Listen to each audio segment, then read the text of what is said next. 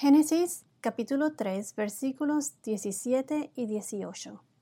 Entonces el Señor dijo a Adán, Por cuanto has escuchado la voz de tu mujer y has comido del árbol del cual te ordené, diciendo, No comerás de él. Maldita será la tierra por tu causa. Con trabajo comerás de ella todos los días de tu vida. Espinos y cardos te producirá y comerás de las plantas del campo. En el podcast anterior vimos qué fue lo que le dijo Dios a la serpiente, luego a la mujer y ahora veremos lo que le dice el Señor a Adán.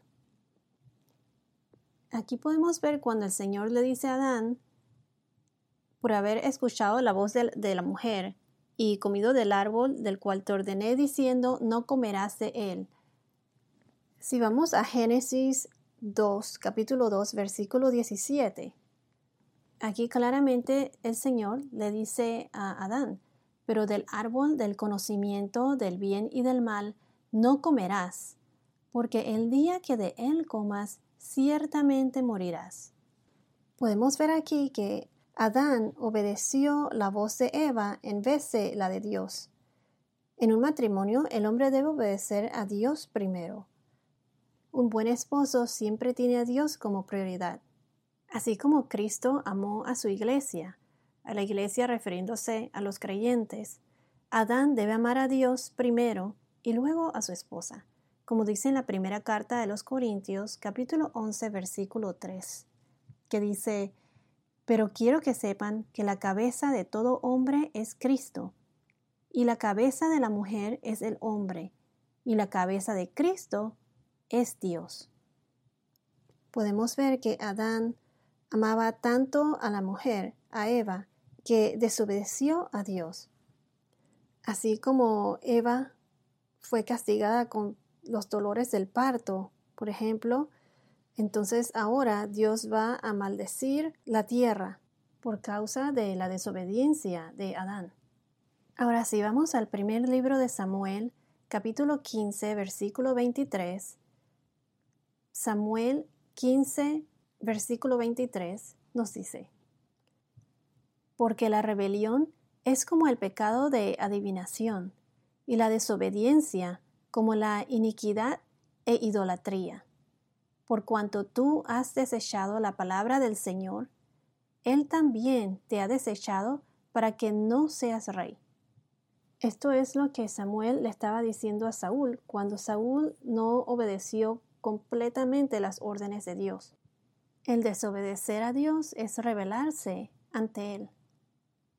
La desobediencia es el pecado. Aquí donde dice y la desobediencia como la iniquidad e idolatría, o sea, iniquidad, el pecado, abominaciones y idolatría. La idolatría se refiere a la adoración de algo creado o de un Dios falso que sustituye al, verdadero Dios, al Creador.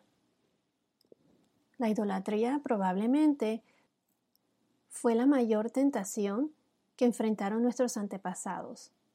Este pecado fue tan grave que la, prohibición de hacer y adorar imágenes se incluyó cerca del el inicio de los diez mandamientos en Éxodos capítulo 20 versículos 4 al 6. En el periodo del Nuevo Testamento, la idolatría comenzó a usarse como un concepto intelectual, o sea, que no se convirtió en postrarse ante una estatua, sino en el reemplazo de Dios en la mente del adorador. El creyente moderno debe comprender la naturaleza viciosa de la idolatría. Si bien no podemos hacer una estatua ni inclinarnos ante ella, Debemos estar constantemente en guardia para que nada se interponga entre nosotros y Dios. Por ejemplo, además de los objetos materiales como casas, terrenos, automóviles, los ídolos pueden ser héroes populares o aquellos a quienes amamos. Los objetos de adoración pueden incluso incluir cosas como fama, reputación, pasatiempos, juegos de video, orgullo, adicciones, adicciones al Internet, al Twitter, todas esas cosas, etc. La idolatría es un pecado peligroso y engañoso. Es por eso que no me sorprende que los profetas predicaran contra la idolatría con tanta frecuencia y con tanta fuerza. Bueno, regresando al tema de la desobediencia, Dios le dijo a Adán que no comieras del árbol y él desobedeció. Entonces aquí donde dice, maldita será la tierra por tu causa, con trabajo comerás de ella todos los días de tu vida. Antes de que Adán desobedeciera, él tenía todos los privilegios que Dios le había dado. La comida estaba a su disposición en abundancia, él tenía dominio sobre todo y bueno, al desobedecer, él perdió todo eso y ahora tenía que trabajar para comer. Trabajar en el sentido de que lo que la tierra antes le proporcionaba con tanta facilidad, ahora no va a ser tan fácil. La tierra no va a cooperar como cooperaba antes. Y como dice aquí, espinos y cardos te producirá y comerás de las plantas del campo. Hay que recalcar que aunque esta maldición no recae directamente sobre el hombre, sí le crea al hombre muchos conflictos. Si vamos a Job capítulo 14 versículo 1, el libro de Job capítulo 14 versículo 1 nos dice, El hombre nacido de mujer, corto de días y lleno de tormentos. Aquí Job habla sobre la brevedad de la vida. Entonces donde dice corto de días y lleno de tormentos, o sea, harto de pesares, pesares, miseria, tormentos.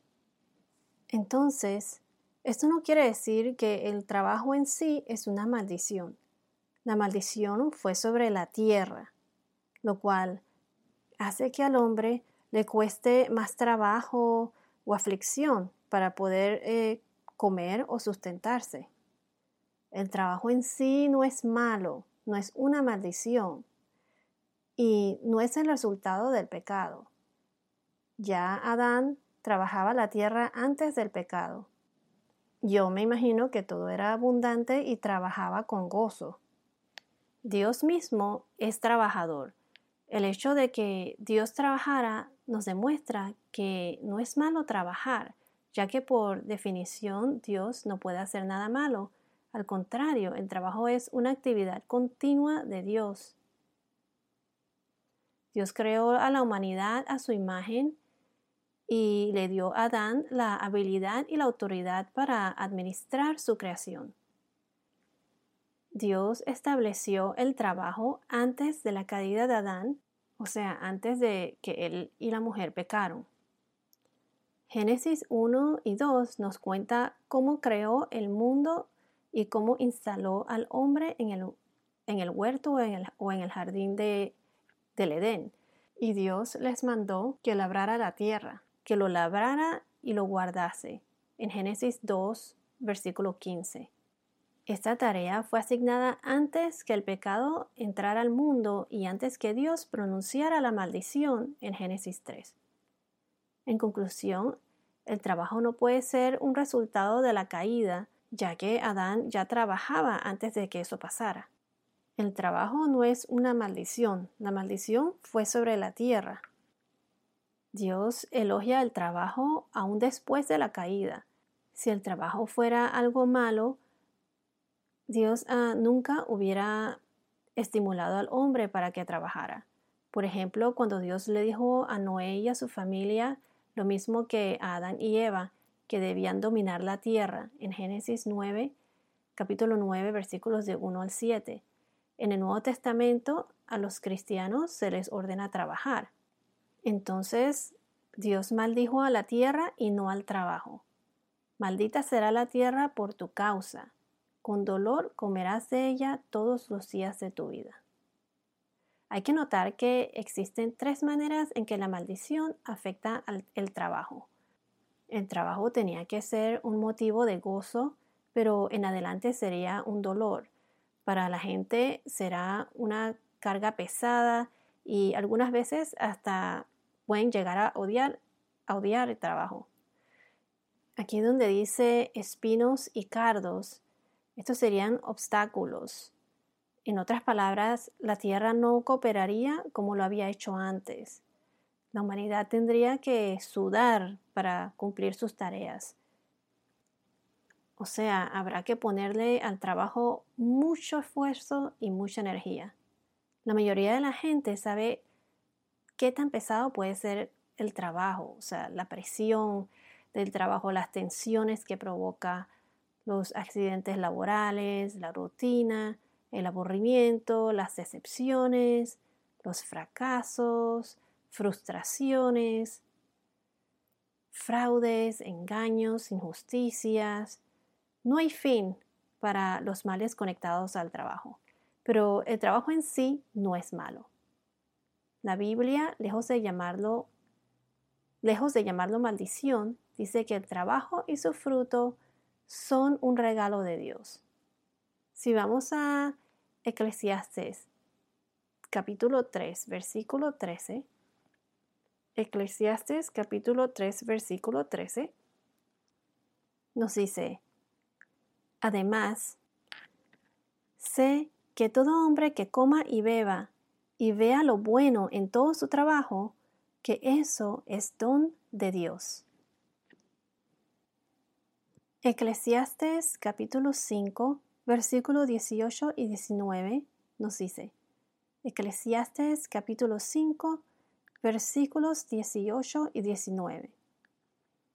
Esto es lo que yo he visto, que es bueno y conveniente, comer, beber y gozarse uno de todo el trabajo en que se afana bajo el sol en los contados días de la vida que Dios le ha dado, porque esta es su recompensa. Igualmente, a todo hombre a quien Dios ha dado riquezas y bienes, lo ha capacitado también para comer de ellos, para recibir su recompensa y regocijarse en su trabajo. Esto es don de Dios. Pues Él no se acordará mucho de los días de su vida, porque Dios lo mantiene ocupado con alegría en su corazón. El trabajo es un don de Dios. Ahora si vamos a Salmos 104, versículo 14. Salmos 104, versículo 14. Él hace brotar la hierba para el ganado y las plantas para el servicio del hombre, para que Él saque alimento de la tierra. Este salmo se refiere a las obras del Señor, de Dios. Voy a leer el versículo 18 nuevamente. Espinos y cardos te producirá y comerás de las plantas del campo. Entonces la maldición de la tierra trajo espinas y cardos. Esto indica que la abundante productividad que se vio en el jardín o el huerto de Edén, esa relación entre los seres humanos y la naturaleza fue interrumpida por culpa del pecado. Ya la tierra no va a producir como antes, el hombre le va a tener que trabajar, la va a tener que trabajar más.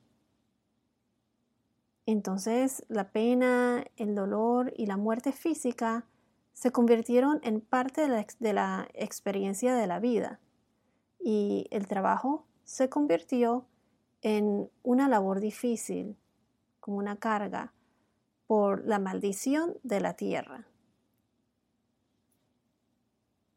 Así como hoy en día la tierra, el medio ambiente está afectada por la contaminación, eh, como los desperdicios en los ríos, etc., em, el pecado es tóxico.